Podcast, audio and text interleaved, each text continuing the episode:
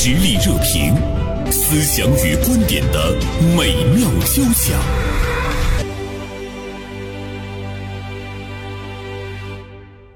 啊，双十一呢已经是过去了哈，但是双十一呃引发的一些现象，呃是值得我们关注的啊。在直播带货的这个呃路上啊，有很多人呢都是蜂拥而至，呃也包括呢我们生活中有很多的普通人也在呢跃跃欲试哈。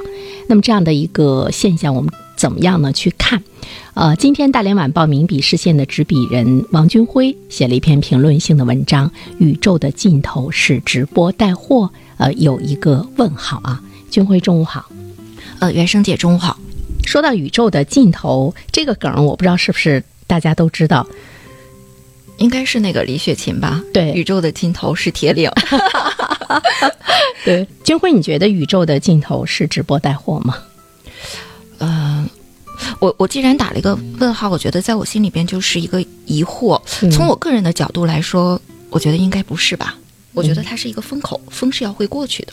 尤其是最近一段时间，我就是觉得特别疑惑，就是你会看到好多央视的主持人，他辞职之后就纷纷下场去这个直播带货，嗯，比如说刘芳菲，比如说李思思，嗯，包括他们说之前的这个张泉灵，他们好像都下场去带货了。然后有的时候也会在那个新闻里边，就是看到好多这种网红，比如说他说他七个月，呃。做直播带货，然后挣了三千五百万还是多少钱的？嗯，然后你就会觉得好像在心里边有一点疑惑：宇宙的尽头是直播带货吗？所有人都要去下场去挣这个钱吗？嗯，这个行业到底是不是很容易的？疑惑之前没有羡慕吗？挣那么多的钱啊？对，有那么一丝丝，但是有的时候你就会想，可能你不具备这个潜质。然后另外一个方面，你就会觉得好像这个行业并不是你想象中那么容易。你刚才说你不被去牵制，也是在说他也许并不是你的菜。对，不想强迫自己去做那一件呃看似可以日进斗金的事情，是这样的。我觉得是，我是理解，比如说央视主持人他们为什么会去下场去做这个直播带货。比如说你是他们的这个同行业者，袁生姐怎么理解他们？我觉得想快速挣钱的这个心情比较迫切，而且呢，央视的这个平台让他们拥有了个人的知名度，嗯，甚至于央视的这个平台给他们有背书，嗯，这份背书，呃，他们是可值得信任的。比如说李思思去直播带货，嗯，跟我们大连新闻传媒集团的一个主持人去直播带货，嗯，大家的那种呃信任程度。嗯，喜欢程度是不一样的，所以我觉得他们是在迅速的把他们在一个中央级的媒体上所积累起来的那种迅速的给它变现，而且呢，还觉得如果再不变现就来不及了。对对，嗯嗯，甚至于他他们相信现在他们直播带货真的是可以呢挣到他们去做一名主持人来说，嗯，要多出好几辈子的钱。对对。比如说我我我把我化身为他们，如果我是李思思，或者说我是刘芳菲，可能我也会在辞职之后去下选择下这个场，因为我好多年前采访过，就是央视的主播徐丽，徐丽当时她说了一句话，她说，呃，央视的这些主持人，尤其是女主持人，她很大程度上就像一个大司仪，他们很多人他不是具备，比如说我是拥有自己的一档节目，就是我的这种主导性不是很够，就是他不是自己，对他不是自己。就是就离开了央视，他啥也不是。对他是一个大司仪一样，有一些比如说那个董卿，他可能有《朗读者》这个节目，他自己可能是制片人，可能是个主导者。我觉得他可能在这里边这种成就感和价值感，嗯，可能我挣的少，但是我觉得这种满足性什么的可以支撑我往前走。但是可能对于有些主持人，我觉得他好像没有那个支撑性，嗯。所以我就特别理解了，比如说倪萍，她早早的就去拍戏，或者说周涛，他也早早的去转行，呃，包括这一次，比如说李思思，包括这个水均益他女儿什么水艺师，呃，包括刘芳菲，我觉得他们去下场去做直播带货，我都觉得可以理解。其实从人性的角度上来讲，人人他都是要去挣快钱，是可能包括我们在内。呃，知道没有天上掉馅儿饼，但是我们真的是希望那个馅儿饼能砸在我们头上。我觉得可能是每个人的梦想。对，所以他们的这种行为是可以理解的。对对，是可以理解的。嗯，而且呢，呃，有钱不挣，那不是傻子吗？而且他们又没违法。嗯嗯，而且他们还不用费出太多的力气。比如说，你是一个地方台的主持人，嗯，或者是你是一个特别普通的呃一个人，你觉得你口才还可以，呃，你也去直播带货的话，你没有他会挣得多，因为你没有他的事先的那个资源和平台。对，所以呢，对于他们来讲，在这样一本万利的一种诱惑面前，他肯定是要去走直播带货。其实我们今天讨论这个话题的话呢，我们是想说，他们去直播带货是可以理解的，包括杨澜，对，包括刘晓庆，包括那些知名的人啊，他们都可以。嗯但是呢，直播带货这个平台呢，其实很低，可以说是零门槛，人人都可以。比如说，咱俩下了节目，咱俩也整个直播带货，就是这个门槛几乎是没有的，对吧？嗯嗯那么他们的这种行为，对于社会更多的普通大众，像我们来说，我们是不是一定要去效仿？它是不是真的就是宇宙的尽头？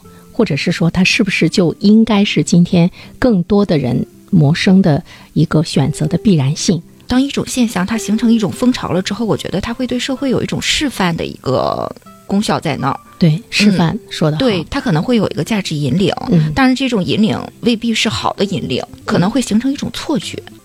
我们经常会说存在即合理，嗯但是我们也说，如果把合理放到一个时间的长度上去看的话呢，可能它未必呢就是真的合理。要在时间的长度上是合理的话，那就是真理。对对对，哎，我觉得这句话我要给你鼓掌。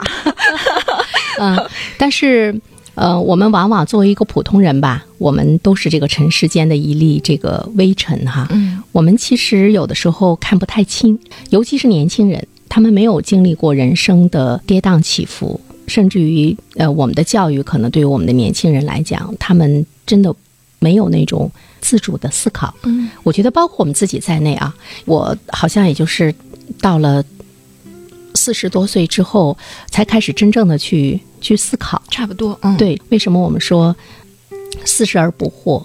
呃，真的是这样的。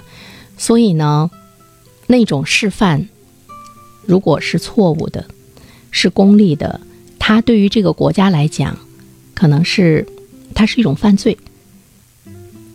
它会把很多的年轻人，把很多的普通大众，他会引向一条歧途。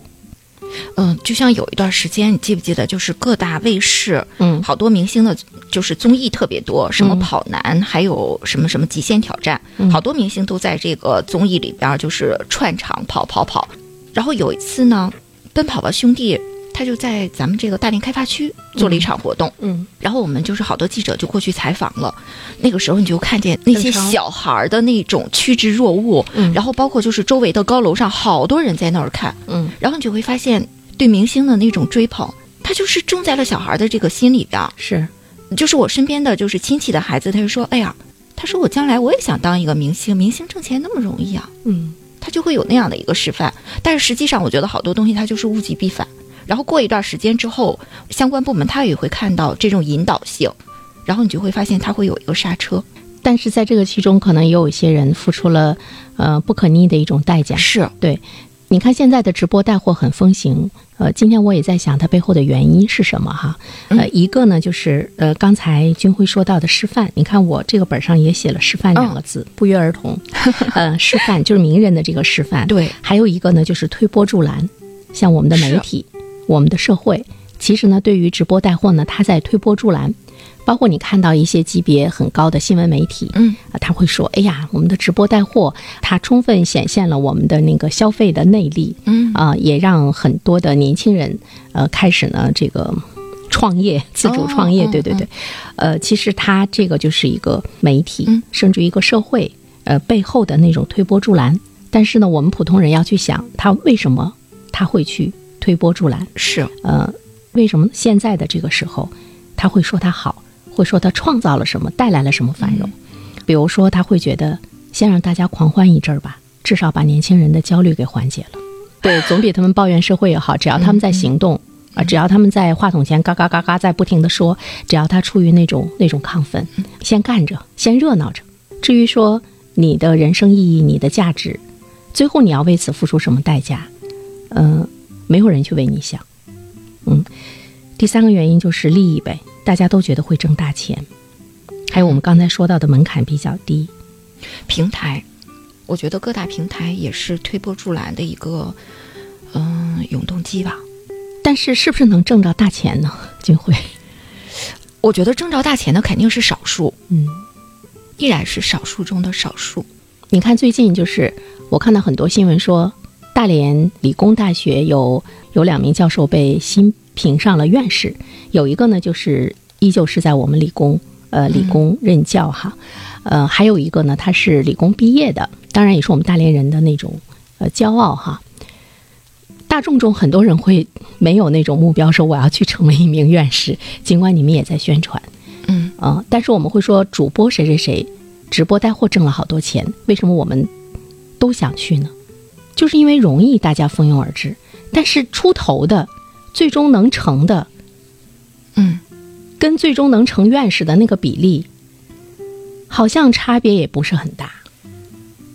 呃，包括就是这些直播出头的这些人，或者说就是网上的那些什么所谓的意见领袖，他其实就是那么几个，嗯没有太多。嗯，那还是中国多少十四亿人口啊？是啊，对啊、嗯，嗯所以我们老百姓呢，我们可能，你可能就是觉得它门槛低，我支起来，我哇哇讲，我也就可以了。包括我做短视频什么什么的，人人都可以做的一件事儿，所以大家会蜂拥而至。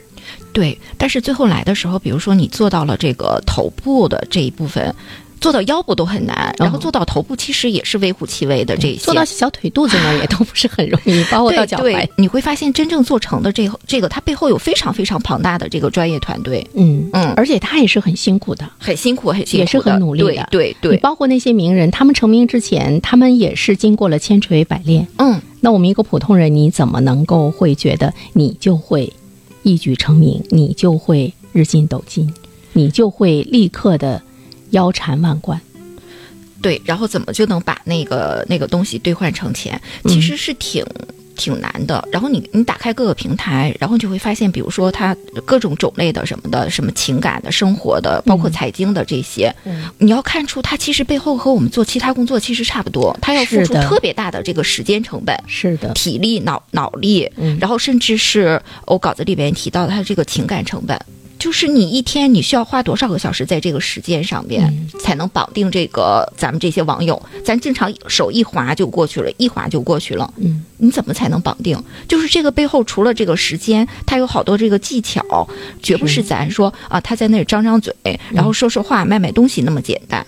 那个只是最后的一个呈现。对对，但之前如果你没有十足的那个积累，嗯你怎么可能去成功呢？比如说我们要成为一名院士的话，其实他最初的门槛可能也没有那么高啊。嗯好好学习、深度研究、刻意练习，更多的去创新，深扎于你的领域，嗯，这其实不是一样的吗？哎，我们看听友信泰他发来微信，他说大连电视台主持人也在直播带货呢。对，呃，有直播带货的，对，嗯呃，还说呢，他说这个事情我们普通人其实是不理解的。呃，他不理解的是哪方面？他觉得特别不理解。他可能不太理解有一些主持人去直播带货，是吗？心态，呃，另外他还说了一句话，我也特别想跟君辉聊。他说，嗯这是一个国家值得深思的，每个人都值得深思的一件事情。赞同赞同。对、嗯我们一段片花广告之后呢，我们来聊一聊，它为什么是一个国家值得深思的一件事情。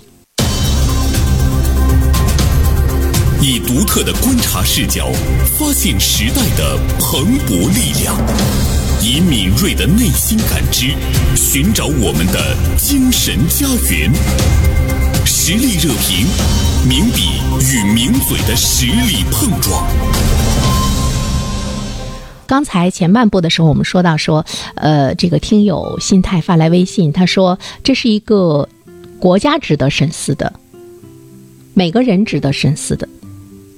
作为一名听友来讲，我觉得他想的还是蛮深的，对对他上升到了一个国家值得深思的。你觉得这个背后是哪些是需要我们来警惕的？这个听众他真的说了一个特别特别大大的一个话题。我是觉得可能这里边涉及到一个特别复杂的，可能电商、实体平台，嗯呃，甚至是职业选择。我觉得这真是一个特别庞大的题目。嗯，嗯我看到过一个例子哈，嗯有一个生产厂家，他们是生产那个手指的。我们传统概念中，你知道那个卷纸的那个厚度，我们都是有概念的。它生产的那个厚度呢是正常的三分之二，而且它品质也没有那么好了。比如说以前是三层、两层，它现在只生产两层、一层啊。就有人问他说：“哎，你这个品质为什么降低了？”他说：“嗯，只有这样的在网上才卖得好。大家更在乎的是，我花同样的钱，我能买到多少卷儿。”嗯嗯呃，没有人去问说你这一卷儿有多厚有多大，呃，每次抽出来的这个纸是几层的，嗯嗯，他说我们现在都在改变我们的那个生产制造的程序，因为在网上卖的好，因为直播带货，他把那个价格压得特别低，嗯，我们要生存，那我们就得这样。哎，你买到过那种吗？呃，对你你刚才说的，有的时候是，就是你买那个纸抽或者什么东西的时候，它比如说多少层，有的时候你就不会在意那么多，然后可能你就会在意了啊多少包，然后 好像是，是不是？对对对嗯，我有一天发现，在线上买的那个纸都缩小版的时候，哦我在大脑中我就想啊，这是电商版，它跟我们用了好多年的那个是不一样的。所以你看，它对生产的那个导向作用多可怕倒！逼哈，嗯，倒逼，对对，倒逼你越来越差。嗯，互联网的这个崛起，然后它确实是给好多人就是创造了好多这个职位和工位，嗯但是也会有很多负面的影响。就是我觉得好多新事物的一个兴起，好像都是这样的，利弊皆有。对，嗯，因为直播带货它价格低嘛，对吧？我们嗯要买也是，我们要买网上最低价。对，包括 今年的这个双十一，然后这个各大平台打的不可开交，然后就是主打一个低价。对，对、嗯嗯对。那么你真的相信低价一定有好东西吗？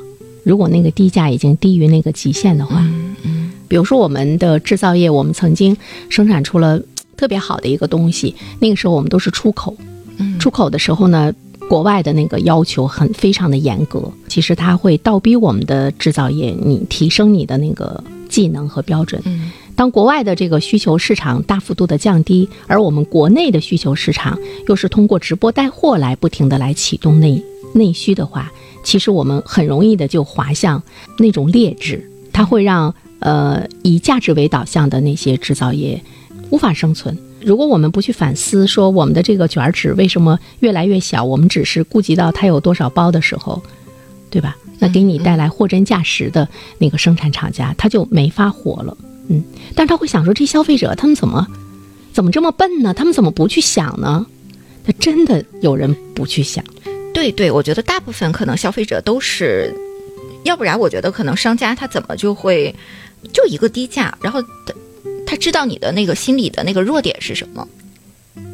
就是我们要知道，在生活中，大多数的普通人其实都是会被收取智商税的，所以那个国家和社会的主导真的是特别重要哈。但是我们反过来说，呃，你说走向直播带货，它就绝对的不对吗？就从个人的选择上来讲，可能也没错。但是你能不能走出来？你成为一个在直播带货中的一个小有成就的人，能不能做到？就是在这个赛道里边，他也做出了他的这个价值。那天我们在办公室讲的是我一个同事的他的弟弟，他最开始的时候是做整理师，整理师他先是在线下做的，去各家做的，嗯然后紧接着他可能就是呃。拍这个各个内容的短视频，嗯。比如说教大家怎么去做整理，嗯。然后吸引了一定的这个流量了之后，他也开始带货。嗯。他带的是什么呢？就是我所有的和整理相关的，什么箱子呀，然后这个、呃什么挂件儿啊，嗯。他所有的。最开始就是一个夫妻店，然后最后来的时候变成了一个十几人的。当然，这个里边他们也有非常细的分工，比如说这个他需要联系厂家，嗯。嗯，然后还需要有这个员工每天呃，早晨六点有的时候就开始直播，嗯。我要卖什么样的一个东西，嗯怎么样？然后还有比如说负责内容制作的几个人，他其实这里边其实也是有分工的，他有他的专业出发点，对，有专业出发点，他是由嗯。从整理师出身之后，他也有了一些拥趸，他知道去给你推荐一些什么嗯。是对的，是。是好的，他会跟他的线下的那种实体紧密的结合在一起。嗯。只不过呢，他要借助这个互联网的这样的一个平台来对拓展我的那个销售。嗯。是，如果你什么根基都没有，你就去走直播带货，那可能就是值得去那个思考的。呃，今天在跟军辉做这期节目之前呢，我把那个我书柜里的一本书，我今天拿来了哈，想给军辉看一看梁漱溟的那个人生的三录像。嗯讲的宗教、道德与人生，我就特别看了他人生那一章，这里面就涉及到我们我们的人生怎么走嘛，你的那个人生态度，你要走一条什么样的路？他说，呃，一般的来讲呢，我们的人生是有三条路、三路向嘛，一个呢就是逐求，我们去追求那个物质的东西，物化；第二个就叫厌离，你可能经历了一些事情。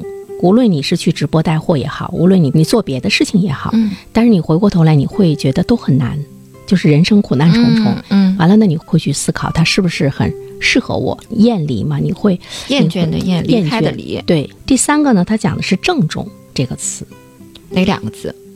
我郑重的对你说，对我们来讲是，他会撞击你一下。他说的那个郑重呢，他是这样来说的，他说，他说其实首先你要明白你自己，你是什么意思，其实就是你是咋回事儿。你是谁？能干点啥？哎，对，就像苏格拉底说的，说，呃，人啊，你先了解你自己，嗯之后呢，就是你要去选择一条适合你的路。嗯这个路未必是热闹的，也未必是你每天都很繁忙、手忙脚乱的。嗯比如说有一些人会觉得，你看我做直播带货，我也很辛苦，我也很勤奋，我也是那个凌晨两点睡觉，六点就起来，但是他真的是你的吗？他说你这个状态不是在奋斗，有的时候我们可能去特别认真的去做一件事情，在这个过程中你你不是很开心，你会停下来，你又会从头去选择一条路来走。这就是你你不郑重的一个体现。真正的郑重是什么呢？就是我了解我自己，我就适合干这个。一旦选定了之后，你就要不回头的走下去，一直走下去。这个是郑重的，而不是说你看大家都选择什么，你选择什么。那么他就说了一句话，他说：“切莫走闭眼路。”所谓闭着眼睛走路，你说是不是就是跟随？就我们说的那个乌合之众，之众你要去寻觅走这条路的时候，内心是没有疑问的，就是非常结实，非常笃定。对，笃定。在接下来这个世界上，无论再发生什么样的事情，它都不会打动你。这个才是郑重的人生之路。他说，在你整个思考的那个过程中，你是诚实的。诚实就是问你内心真正需要的、想要的是什么。只有对你自己诚实了，你才能够很郑重的去选择属于你的那条人生之路。哎，你说诚实是什么？那我觉得还是特别真实的面对自我的需求吧。然后就是你面对很旁逸斜出的这些诱惑也好，你知道哪些东西是不要的，嗯，我我哪些东西是摒弃的，遵从你内心的这个特别真实的需求。嗯那此刻你你你的需求就是谋生，那你就嗯谋生。对此刻你的需求是需要再升华一下，那就去升华一下。嗯，或者是你要去走一个你内心也感觉很舒服的一条道路。哎呀，那我觉得大家真是应该跟这个梁漱溟先生的这个这三点对照一下，嗯，就是每个人都能找到自己的那个正中之路啊，我觉得会特别特别，他说，呃，是你的路，你就那个坚持走下去。从你发问的那一天，那我们中国有一个词叫什么？叫各奔前程。每个人的前程都是不一样的，嗯而且你在奔你的前程的过程中，不允许你一会儿往左，一会儿往右，还要回头去看一看。你只有死而后已。所以他说，你当时的选择是要郑重，郑重的走下去。他说，这个路你其实你会很开心。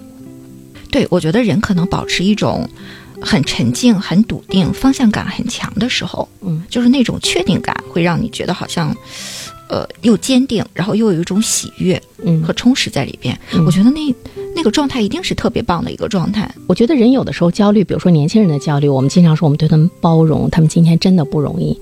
但有的时候你反过来想，有一些焦虑你是不是自己找的？如果你你特别坚定了你的道路，你沉浸在那个道路中下去努力的话，终成大家。但是我觉得人有的时候可能忠实于自己的体验，然后可能万千繁杂，最后来的时候可能才会回回到一个就是特别简洁、很坚定的状态吧。